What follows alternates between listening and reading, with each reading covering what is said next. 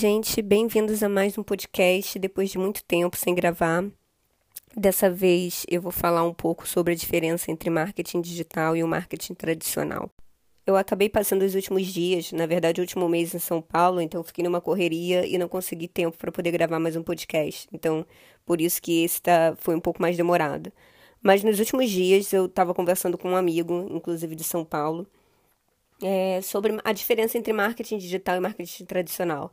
Na verdade, ele chegou, me mostrou uma palestra que ele estava assistindo da empresa dele, onde o palestrante botou diversos termos é, relativos a marketing digital para poder mostrar a diferença ao longo do tempo dentro desse setor, né? Só que, na verdade, apesar dos termos serem um pouco mais impactantes para quem não está acostumado, a verdade é que, ao meu ver, não tem tanta diferença assim entre os dois. Na verdade, eu acho até que as pessoas hoje elas se preocupam mais em saber termos, é, falar termos para poder impressionar e ao invés de realmente saber qual é a teoria por trás e qual é o raciocínio lógico por trás de cada ação ou de cada métrica ou de cada é, cada termo desses. Então, nessa conversa, né, a gente teve uma, um debate sobre isso. Há pouco tempo até, né, é, na verdade, eu fui conversar com uma pessoa que foi super estúpida comigo, que me perguntou o que, que se, eu sabia o que, que significava ROI. E eu peguei e informei que ROI era lucro líquido sobre custo. E nessa discussão a pessoa saiu, falou para mim que não era isso e quis me corrigir informando que era retorno menos custo sobre custo. Bom, quando você entende qual é o significado disso e não grava somente uma sigla ou uma forma, você entende que é, o retorno menos o custo nada mais é do que o lucro líquido é, dessa ação, do o que você vai ter de retorno, o retorno real.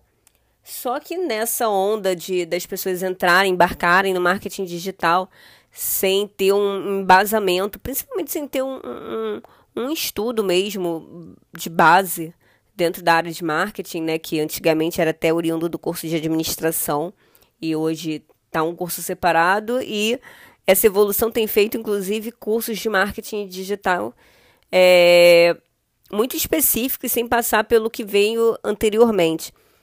Então, é, quando as pessoas acabam aprendendo dessa forma, elas se apegam muito às siglas sem entender o real significado. É, já passei pela experiência de, de trabalhar com uma pessoa que atuava em marketing, que se dizia atuar em marketing, e que nunca tinha ouvido falar em funil de vendas, é, ou que falava que dominava redes sociais e não conseguia subir um vídeo no YouTube. Então, e, em contrapartida, sabia todos esses termos. Então é importante saber que o básico do marketing, a essência do marketing ainda é a mesma. Eu vejo algumas pessoas que vieram do marketing tradicional, ou que estão no marketing tradicional, hoje preocupadas é, qual vai ser o rumo da, das suas atuações. Diante desse avanço tecnológico, dessa mudança mais para o digital, desse foco na internet, sendo que, na verdade, essas pessoas geralmente são as que sabem mais, as que conseguem raciocinar. É, há um tempo eu vi um vídeo que eu achei até engraçado, um pouco fora desse assunto, mas que eu acho que retrata bem, que era um pai botando ao filho adolescente um telefone daqueles de discar, é, redondos, né? Pediu para o filho fazer uma ligação e o filho não sabia usar de forma alguma o aparelho. Ele não conseguia usar o aparelho por não ser da época dele. E então, numa comparação um pouco esdrúxula, eu acredito que é um pouco isso. Hoje você pega jovens que só focaram no digital, quando você pede é, você espera que eles atuem de forma mais lógica, mais inteligente, com raciocínio por trás. É, eles não conseguem fazer isso. Eles apenas aprenderam as siglas básicas, as regras básicas do digital, a decorar e não entendem a essência. E eu acho que esse é o grande problema hoje do mercado. É, essa área é uma área que cresce, é uma área que quase todas as empresas hoje têm demanda, mas ao meu ver são pouquíssimas pessoas realmente qualificadas. E as pessoas valorizam muito a galera mais nova, porque eu acho até que elas se vendem muito bem, né? As pessoas confundem essa geração de 20 e poucos anos, acho que confunde um pouco o uso da internet com real conhecimento. e acabam se vendendo bem, enquanto algumas outras pessoas um pouco mais velhas que vieram de algo tradicional são às vezes depreciadas e deixadas de lado por conta disso. É, porque não tiveram experiência no digital, porém estão mais qualificadas a fazer qualquer tipo de ação, de campanha, de alcançar bons resultados. Eu acho isso até um pouco injusto. É, algo que eu também comentei foi que nessa conversa que eu, se eu tivesse que escolher entre uma pessoa recém-formada, nova, é, especificamente na área de marketing digital, e uma pessoa com mais vivência do marketing tradicional, eu optaria, sem dúvida alguma, pela pessoa com mais vivência no marketing tradicional. Decorar esses termos, entender o que é, é muito simples para quem já veio dessa área. E eu acho que essa pessoa a, a, do marketing tradicional ela tem um potencial muito maior do que essa que teve um, um, um conhecimento mais cru, né? É, na minha cabeça, o marketing digital ele é como se fosse o topo hoje, mas a base dele ainda é o tradicional. Então, se você não tem esse conhecimento consolidado do tradicional, qualquer coisa que acima pega e saia da curva que você espera, você não vai saber resolver.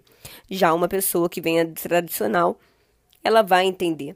É, um exemplo que eu usei por, é, nesse caso foi o seguinte: um dos termos que estava nesse slide que ele me mostrou era conversão, taxa de rejeição é, essas, esses termos ligados a site, principalmente e-commerce. E eu usei como exemplo um shopping center. Se você, dentro de um shopping, você tem uma loja, você está analisando a loja, e você sabe que o seu movimento ele é de 5 mil pessoas e 50 pessoas compram a cada 5 mil, você sabe que essa taxa de conversão é de 1%. Você não precisa saber marketing digital para isso, você precisa entender essa teoria que está por trás. Da mesma forma que a rejeição, você consegue medir que é, o tempo médio das pessoas numa loja para poder comprar é, X e pessoas que entram e ficam 5 segundos e não veem nada, elas estão rejeitando o produto. Essa lógica, essa teoria, ela tá dentro do marketing tradicional também. E quando você trabalha dentro do marketing tradicional, você consegue ter uma análise é, é, tão boa quanto ou melhor de pessoas que só atuaram só em marketing digital. Quando você ao menos estuda esse marketing tradicional, né, algumas pessoas de uma certa idade para cá nunca trabalharam com marketing tradicional. É, nunca tiveram essa experiência. Mas se você ao menos tiver essa teoria, que muitas vezes são deixadas de lado pelos, por esses novos cursos, você consegue se sair bem nessa área. Né? É, algumas profissões, na verdade, eu acho que estão sendo adaptadas. Agora até saindo um pouco de, não só não é exatamente saindo de marketing, né, mas indo para uma larga escala e, e falando de outras profissões que envolvem esse meio é, por exemplo, o jornalista.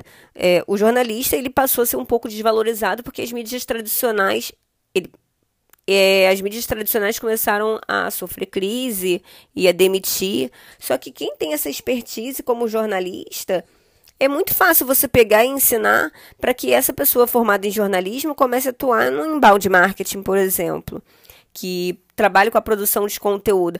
Até porque muitas vezes você coloca uma pessoa que é formada em marketing e não sabe escrever, não tem um conhecimento de escrita da língua portuguesa para poder atuar o que também não adianta nada. Então, eu acho que velhas profissões são facilmente adaptadas às novas profissões e velhos campos também são paralelos dos novos campos de atuação. Eu acredito que às vezes falta só uma visão de conseguir fazer esse paralelo. Qual era a profissão anterior que hoje tem um novo título, uma nova postura e consegue estar tá inserida no mercado e está sendo requisitada. É, o paralelo a isso, por exemplo, eu como designer de produto, eu estudei muito ergonomia. Quando você estuda ergonomia, você entende, você estuda justamente é, qual é o, a percepção do usuário diante daquele produto, né? Então, eu acabei até depois estudando também design de interação, design de experiência na pós-graduação. Mas, honestamente, eu não vi nada muito diferente do que eu já tinha aprendido dentro de design de produto, que falava dentro de ergonomia. Entendeu? Que é você pensar qual é a melhor forma que você vai projetar um produto para o usuário. Só que na cabeça de algumas pessoas são coisas totalmente diferentes. Na minha, é, até porque eu estudei os dois, eu vejo que são quase que iguais. Você só está num campo diferente. Enquanto de interação e de experiência, geralmente você está ali no foco no digital, na internet, a ergonomia de design de produto, você está ali no material. Mas a linha de raciocínio, a capacidade de pensar, a capacidade de se colocar no lugar do usuário e entender como ele vai enxergar aquilo é exatamente a mesma. Então, é, nessa diferença de marketing digital e marketing tradicional, óbvio, tem diferenças hoje, mas não é nada que um, alguém que venha de marketing tradicional não consiga se adaptar ao digital. Acho até mais fácil quem vem do tradicional ter essa adaptação para o digital se necessário do que quem é de digital em algum momento ir para o tradicional, que não vai saber exatamente o que, que significa um, esses KPIs na prática. Bom, é isso. Eu acho que foi um assunto que foi mencionado. Eu acho bem interessante, acho que dá muito debate, na verdade. E aproveitei que agora, por acaso, eu tive um tempinho para poder gravar esse podcast e gravar alguma coisa também, porque eu já estava um tempo sem, sem produzir esse tipo de conteúdo, né? Então, se você se interessa por esses assuntos, quer me acompanhar, me acompanhe no podcast, tá sempre no meu site, tá em todas as plataformas, Spotify, Deezer, é, Cashbox. É, me acompanha também no LinkedIn, que muitas vezes eu também faço posts sobre assunto, apesar que hoje os meus últimos foram mais voltados para finanças e fintech. É, e os meus artigos também no E-Commerce Brasil, que também já tem um tempinho que eu não consigo finalizar um, mas também que eu vou voltar a escrever, então pode me acompanhar lá. E os meus perfis são todos Cirne Natália, com TH. Obrigada, um beijo e até a próxima.